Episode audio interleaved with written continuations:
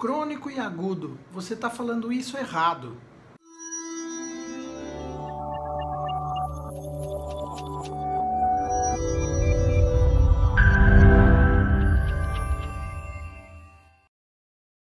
Pessoal, o vídeo de hoje é para explicar para vocês a diferença em medicina entre crônico e agudo.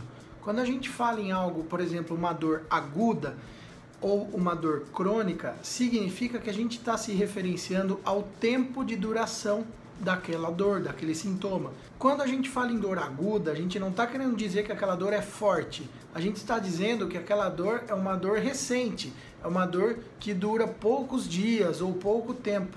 Quando essa dor persiste além do que 12 semanas, em alguns casos 8 semanas, a gente começa a dizer que aquela dor é uma dor crônica, ou seja, uma dor que está se estendendo durante o tempo.